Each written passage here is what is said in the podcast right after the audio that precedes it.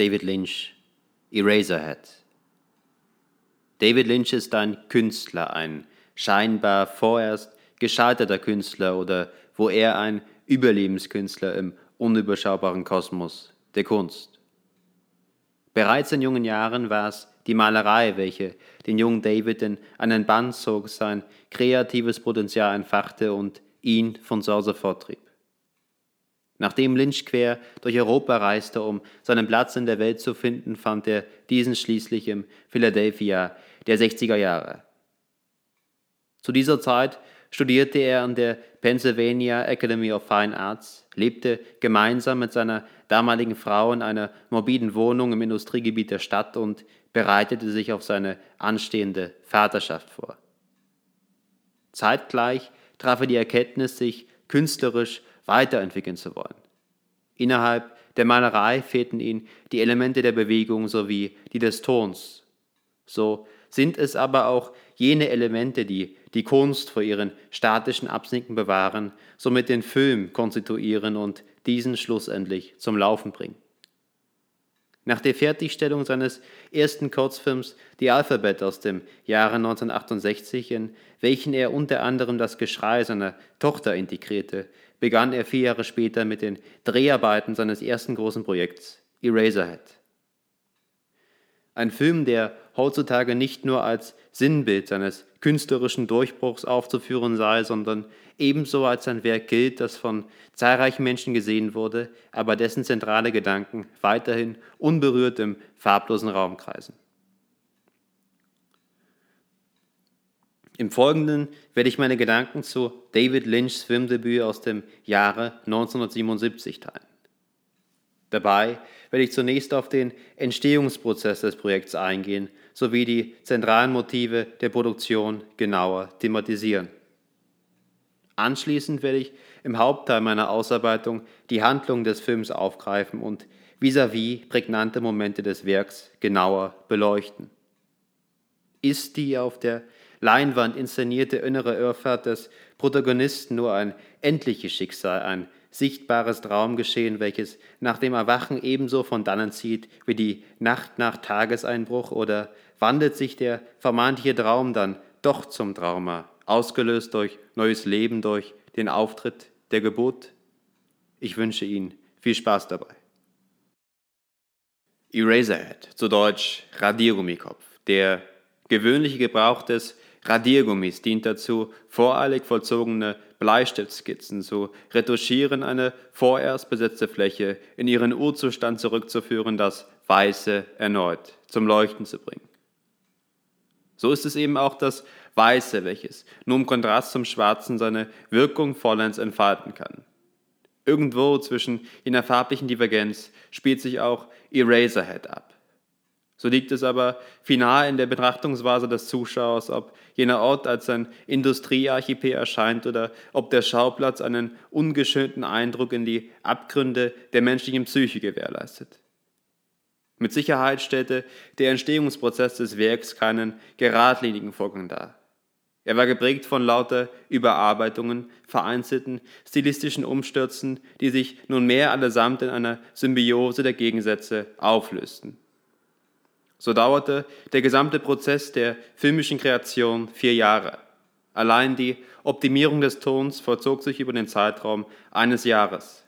Lynch mietete sich dafür eine Garage, die er dementsprechend einkleidete, um zusammen mit seinem Team die Klangästhetik des Films zu perfektionieren. Doch auch sein Team stellte keine beständige Konstante in der Fertigstellung des Projekts dar. Aufgrund von fortwährenden Geldproblemen verabschiedeten sich einzelne Mitglieder und wurden durch neue ersetzt. Dennoch war es Lynchs unermüdlicher Antrieb, der ihn zur Verendung seines Kinodebüts Eraserhead brachte. Doch war es einzig und allein das Motiv seines künstlerischen Willens, welchen er in den vier Jahren kräftezehrender Arbeit eigenständig therapierte? Die Figur Henry Spencers dient womöglich als eine Art Spiegel seines persönlichen Zweifels, Verkörperung seiner Ängste oder auch die generelle Ängste im Wachstumsprozess eines jeden Mannes. Das Motiv der Geburt ist nicht nur ein elementarer Bestandteil des Films, sondern wurde dieses auch zu einem reellen Ereignis im Leben des Autors. So ist die Geburt nicht nur der Beginn neuen Lebens, vielmehr ist sie auch ein Neubeginn im Leben der Eltern. Jene Erfahrung musste Lynch durch die Ankunft seiner Tochter Jennifer machen und Spencer durch den Empfang seines Kindes im Film. Das permanent schreiende, reptilienartige Geschöpf, welches auf den ersten Blicke an einen Kalbsfötus erinnere, geht dem Zuschauer nach einmaligen Erblicken nicht mehr aus dem Kopf. Das Filmteam äußerte sich nicht weiter zum genauen Hintergrund des Kindes, die Interpretation sei hierbei wohl dem Rezipienten überlassen. So liegt es final im subjektiven Ermessen eines jeden, ob es sich hierbei um eine undefinierbare Fehlgeburt handele oder schlichtweg um ein liebenswürdiges Kind. Doch irgendwo zwischen dem Trauma der Geburt, Gogols Nase, Kafkas Verwandlung und den Grenzen eines industriellen Albtraums entstand Eraserhead und wurde erstmalig auf eine Leinwand projiziert. Film ab. In brechend weißen Majuskeln erscheint der Titel Konträr zum schwarzen Hintergrund, in welchem sich eine dunkle Kugel waagerecht zur Silhouette des Protagonisten Henry Spencers, gespielt von Jack Nowens, befindet. Das Bild beginnt zu oszillieren. Abwechselnd erscheint nun der Kopf Spencers sowie das Abbild einer verbrauchten Person, welche in einem düsteren Raum am Fenster sitzt. Eine Art Emmeling bewegt sich aus dem geöffneten Mund des Protagonisten. Die andere Person betätigt einen Hebel, wodurch die Larve von der Leinwand verschwindet und in einem Wasserbad landet. Das Bild versinkt ins Weiße. Spencer befindet sich in einem Industriegebiet. Er durchstreift dieses, bis er einen Wohnkomplex betritt und sich auf den Weg in sein Zuhause macht. Er scheint von der Arbeit zu kommen. Im Generellen wirkt er sehr verloren. Die zunehmend ausufernden Hintergrundlänge unterstützen sein Auftreten. Beim Öffnen seiner Wohnungstür erfolgt der erste Dialog im Film. Seine Nachbarin überbringt ihm die Nachricht, dass eine gewisse Mary ihn zum Dinner eingeladen hat. Er betritt seine Wohnung, sein fragender Blick ändert sich nicht. Das Interieur wirkt sehr kühl, gar unberührt. Spencer entkleidet sich, dabei betätigt er seinen Plattenspieler und nimmt auf seinem Bett Platz. Von dort aus nimmt er wahr, wie aus seiner Heizung eigenartige Geräusche kommen, welche nicht einhergehen mit der eigentlichen Klangkulisse seines Plattenspielers. Es wirkt so, als ob der Protagonist in dieser Sequenz zum ersten Mal wahrnimmt, dass irgendetwas merkwürdig sei, dass er das Produkt seiner Sinnesintegration anzweifle. Spencer beobachtet weiterhin seine Umgebung. Schließlich begibt er sich zu seiner Kommode, in der sich ein zerschnittenes Bild einer Dame befindet. Jene Dame erscheint schließlich in physischer Form vor einem Fenster. Szenenwechsel. Spencer macht sich auf den Weg. Wohin ist noch ungewiss. Getrieben von den Hintergrundgeräuschen folgt er den Bahnschienen, die ihn schließlich zum Haus der Dame aus der Fensterszene führen. Sie, Mary, gespielt von Charlotte Stewart, nimmt ihn in Empfang. Ein Moment des Ankommens, obwohl Henry scheinbar zu spät erscheint. Sie betreten gemeinsam die Wohnung, wo er Bekanntschaft mit ihrer Familie macht. Auf ihn warten Bill, der einfältig wirkende Hausherr, seine Frau sowie eine ältere Dame, welche apathisch in einem Schaukelstuhl sitzt. Schließlich wird das Huhn serviert. Bill und Henry unterhalten sich flüchtig, bis dem Gast die Ehre zuteil wird, das Huhn anzuschneiden. Auf dem Teller platziert bewegt sich urplötzlich das tote Tier. Es verliert Flüssigkeit, wodurch die Mutter in eine Art ekstatischen Drohungszustand gerät. Die Mutter flieht im Höhepunkt ihres Rausches. Mary eilt ihr nach. Bill nickt die Situation trocken ab. Ein Moment der Ruhe, es folgt ein weiteres oberflächliches Gespräch zwischen den beiden Herren. Henry hat nicht sonderlich viel zu erzählen. Schließlich kehrt die Mutter zurück und bittet Henry zu einem Gespräch. Die Tochter weint im Hintergrund. Das Licht beginnt zu flackern, bis die Glühbirne durchbrennt. Sie teilt ihm in einer Art aufdringlichen Dynamik mit, dass sich ein Baby im Krankenhaus befinde, eine Frühgeburt. Er wirkt perplex, seine Nase beginnt zu bluten. Die Konfrontation mit der Familie entpuppt sich als eine wahrliche Herausforderung für den Protagonisten. Die generelle Interaktion des werdenden Elternpaares wirkt lose, gar unbeständig. Die gesamte Szenerie ist gezeichnet vom Stigma der Geburt des Ungewissen. Jenes unausgesprochene Motiv tritt zum ersten Mal in Erscheinung beim besagten Chicken Dinner. Der Vorgang der Geburt lässt sich passend auf das belebte Huhn projizieren. Bei diesem Akte tritt ebenso die Angst in den Vordergrund, die sich im Verhalten der Mutter widerspiegelt. Gleichzeitig überträgt sich selbiger Effekt auf die Gemütslage Henrys, nur ist der eigentliche Aggressor vorerst ein anderer. Jene Ausprägung gleicht sich letztlich mit der verheißungsvollen Verkündung der bereits verendeten Geburt ab. Die Mutter lebt ihre Emotionalität im hysterischen Anfall aus. Henry bekommt Nasenbluten. Szenenwechsel. Mary füttert das Baby auf einem Tisch. Es ist der erste Auftritt des Kindes, das echsenartige Wesen mit elliptischen Unterleib und flachen Schädel schreit pausenlos. Henry betritt die Wohnung, sein Blickfokus gerät erneut in Richtung des Heizkörpers, welcher abermals merkwürdige Geräusche von sich gibt. Beide begeben sich zu Bett, die Geräuschkulisse verdichtet sich weiter. Schließlich springt Mary auf, sie verliert die Fassung, kann die brechende Unruhe nicht mehr ertragen und flüchtet mit Samtkoffern aus der Wohnung. Henry ist nun allein, er war allein und ist fortan weiterhin allein, allein mit seinem Kinde. Im Verhalten Marys zeigt sich, dass sie der Situation nicht gewachsen scheint.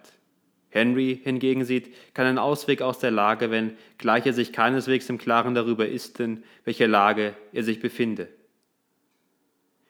Henry hält das Geschöpf in seinen Armen. Es scheint krank zu sein. Es bekommt nur mühselig Luft. Außerdem bildet sich ein Ausschlag auf seiner Haut. Als die Stimmung weiterhin zu kochen beginnt, setzt erneut das Rauschen der Heizung ein. Es ertönt eine antreibende Melodik. Auf der Bildfläche erscheint eine auf der Bühne tanzende Dame mit aufgequollenen Gesicht, in welchem ein grausig wirkendes Lächeln gefangen ist. Auf dem Boden befindet sich ein schuldloser Emmerling, welcher gnadenlos von den hochhackigen Schuhen der Tänzerin zertreten wird. Der mysteriösen Geräuschkulisse der Heizung wird nun endlich ein Bild verliehen. Henrys halluziniertes Frauenbild beginnt sich zu spalten. Die entstellte Weiblichkeit siegt über das neue Leben. Die Lave wird von der Bildfläche katapultiert. Die Musik wird zunehmend lauter. Die Leinwand färbt sich schwarz erneuter Szenenwechsel. Henry und Mary befinden sich im Bett. Mary windet sich vor Übel. Henry zieht an einer Art Schnur, der womöglichen Nabelschnur seiner Frau.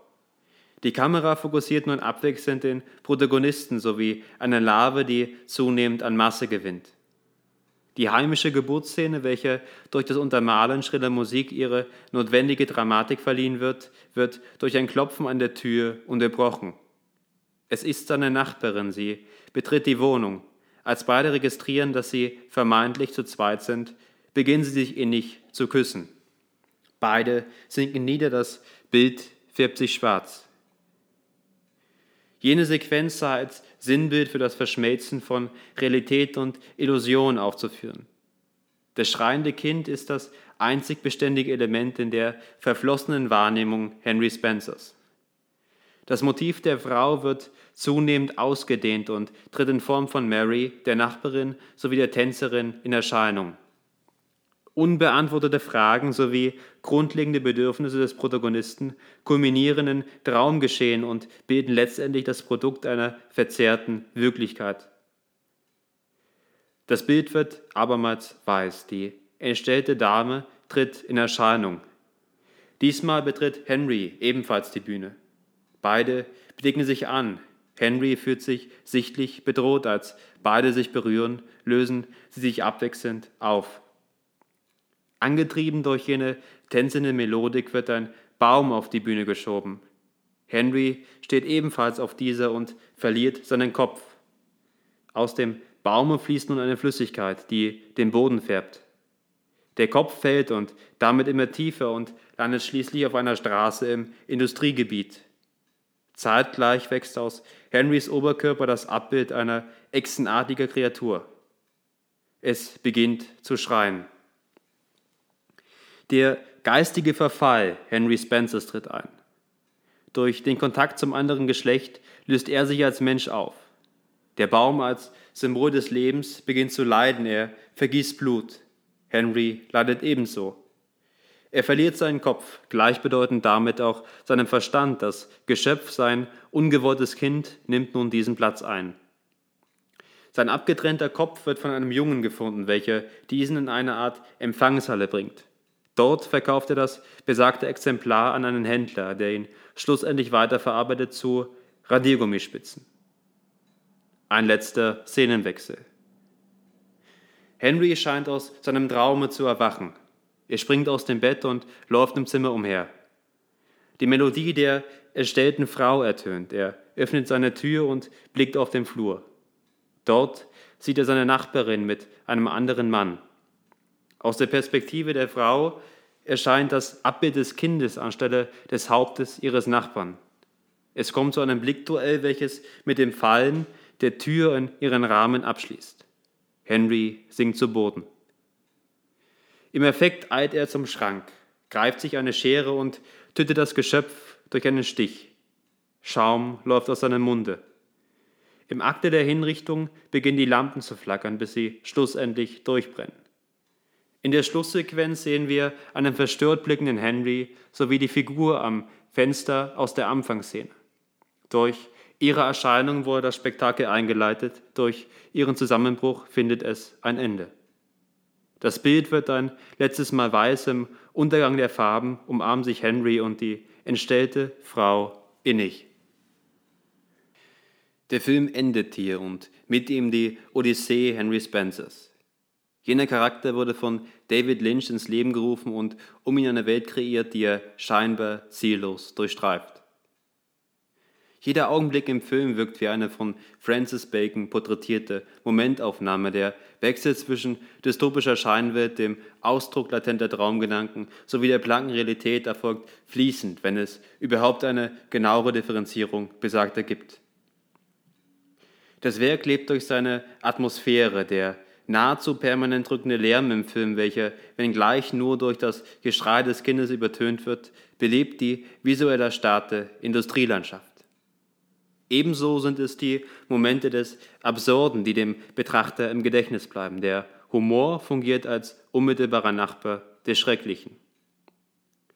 Jene Nebenfiguren dienen somit als Verkörperung beider Extremitäten. Sie wirken im Summe absonderlich. Nicht nur das Kind scheint von einem anderen Planeten zu stammen. Eraserhead ist ein Film, den man eigenständig gesehen haben muss. Meine Beschreibung der Handlung sei wohl zeitweilig irreführend, der bloße Film an sich noch viel irreführender. Die Frage nach der eigentlichen Intention des Werkes sei wohl ebenso eine Frage, die nicht beantwortet werden möchte. Eraserhead ist die Geschichte vom psychischen Verfall Henry Spencers, dessen Leib zu Radiergummispitzen verarbeitet wurde, das Filmdebüt und womöglich auch ein Therapieprozess David Lynchs und nicht zuletzt auch ein für sich stehender, zeitloser Klassiker, der Inbegriff des filmischen Sui Generis. Ich danke Ihnen für Ihre Aufmerksamkeit.